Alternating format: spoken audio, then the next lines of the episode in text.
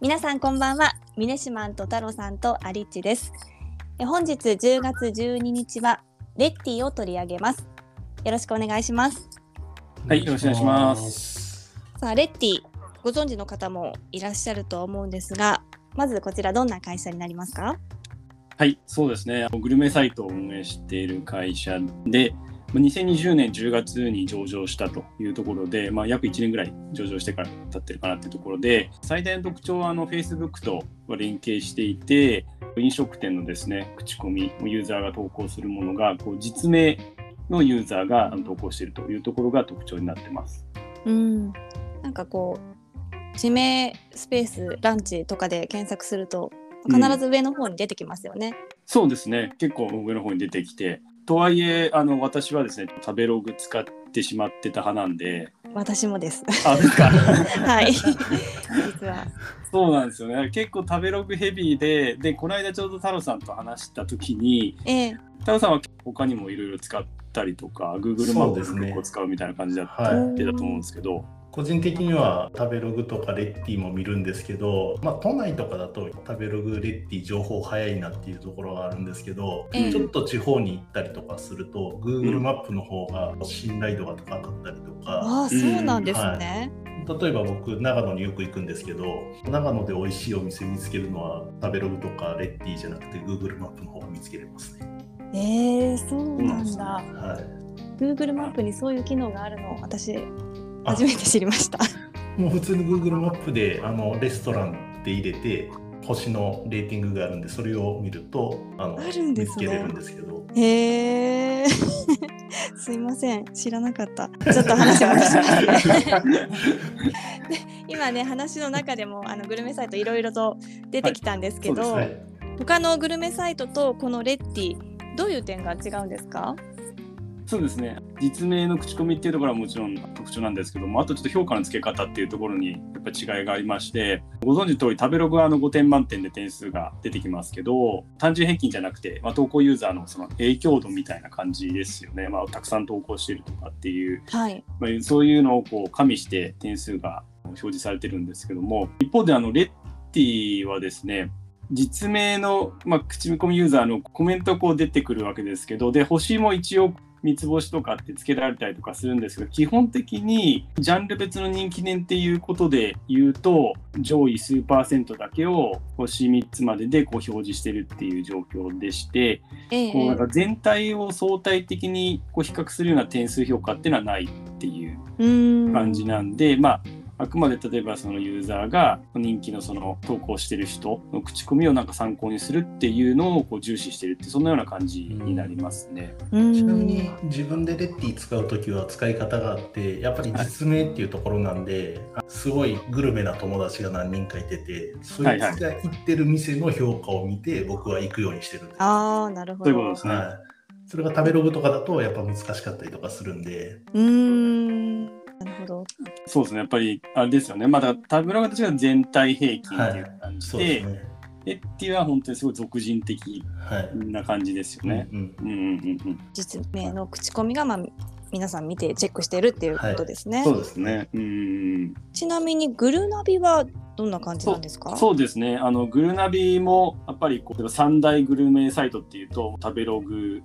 でホットペッパーとグルナビなんですけど、グルナビはトリップアドバイザーの評価を使ってるとうんいう感じで、うんでトリップアドバイザーはごもう5段階評価なんですけども、基本的に単純平均かどうかっていうのはちょっとわかんないんですが。だから2018年にトリップアドバイザー自身が行った調査では、そもそも全部ですね、あのの評価の平均が4.22だったってことです。かなり高いへえ高いですねかなり高いですよね。で、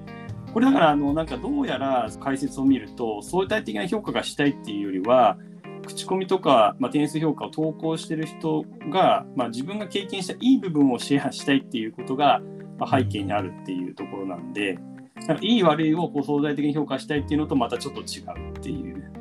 ところが、うんあトリップアドバイザーはあるみたいなんで、これまたちょっと点数のこの考え方が違うっていう感じですよね。はいそうですね。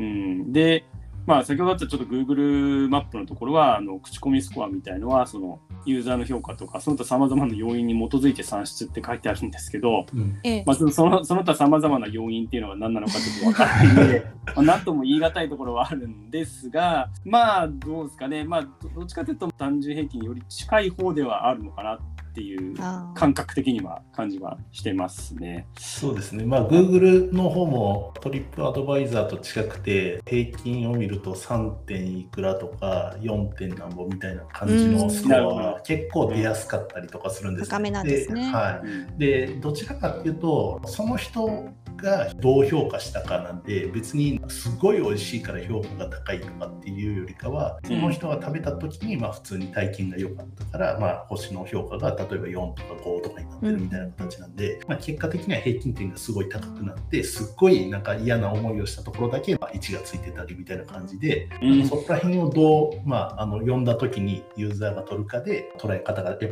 ってくるのかなと思いますね。うんなるほど。そうですね。そうですね。ユーザーも結構なんか慣れてきてるんで、なんかその辺をちょっと、まあ、使い分けてる人は使い分けてるのかなってなるんです。そうですねでも、アリッチと私は結構そのそのまま食べログの点数を多分使って、はい 判断してることが多いのかもしれそうでないですすね。ね。はい。点数ばっかり見ちゃってますね。はい。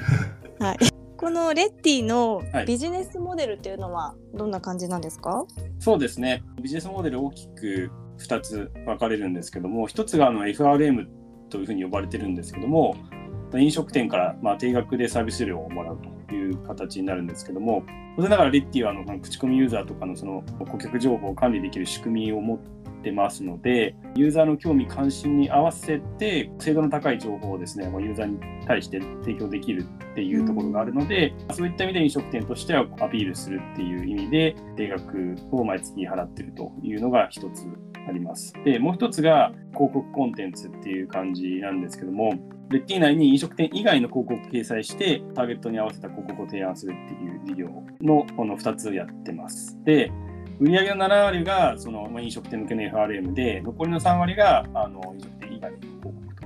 という形になってます。うん。うんレッティはこの食べログみたいに有料会員みたいなのはないんですよね。会員側はそうですね、有料会員がないっていう形なんでいうこ、とですよねあく。まで飲食店側というか、まあ、お法人から店側の取ってる、うんうんうんうん形になりますね。でそれが7割。それがそのですね7割に当たるっていう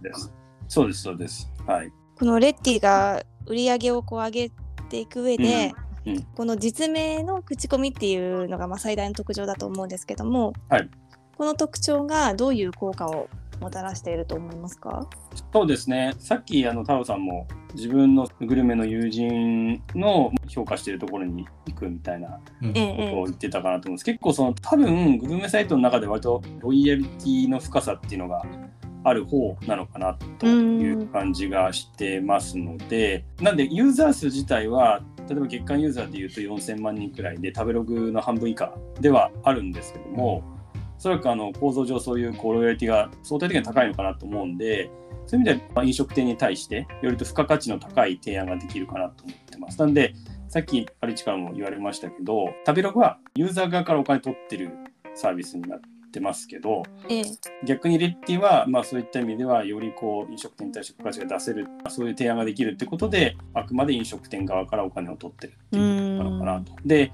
まあ、9000店近くぐらい有料会員店舗側でお金を払ってる会員がいるみたいなんですけども、はい。まあ、解約率も今あの2%ぐらいにとどまってるというところで、まあ低いですね。あえ低いですか？はい、結構いい数字ですね。はい。うん、なんかそういうところにまあ現れてるのかなっていう感じがしてます。うん。うーん。なるほど。はいなんか少し前なんですけど、この低評価の口コミをうん高評価に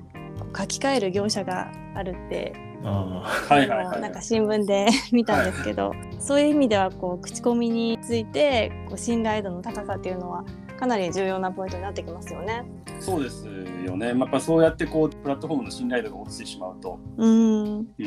ユーザーがまあいいとしてもやっぱ飲食店側がわざわざお金を出すっていうところまでいかなくなってしまう可能性があると思うんで、そういう意味ではまあやっぱり実名の口コミユーザーが中心っていうのは非常に重要なのかなっていうふうに思いますね。ーうん。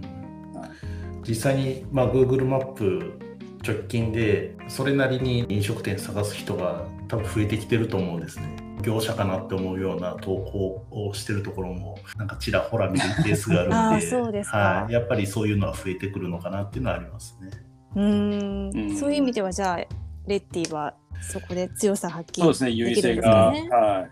確実にあるのかなって感じがしますよね。コロナ禍でも先ほどの解約率の低さっていうところがあると思うんで、そういった意味ではやっぱりちゃんとこう相対的には質が高いビジネスやってるのかなって感じがしますよね。はい、はいわかりました。ありがとうございます。さあ今日はレッティを取り上げました。明日はダンボールワンについてお話を伺います。明日も聞いていただけたら嬉しいです。それではまた明日。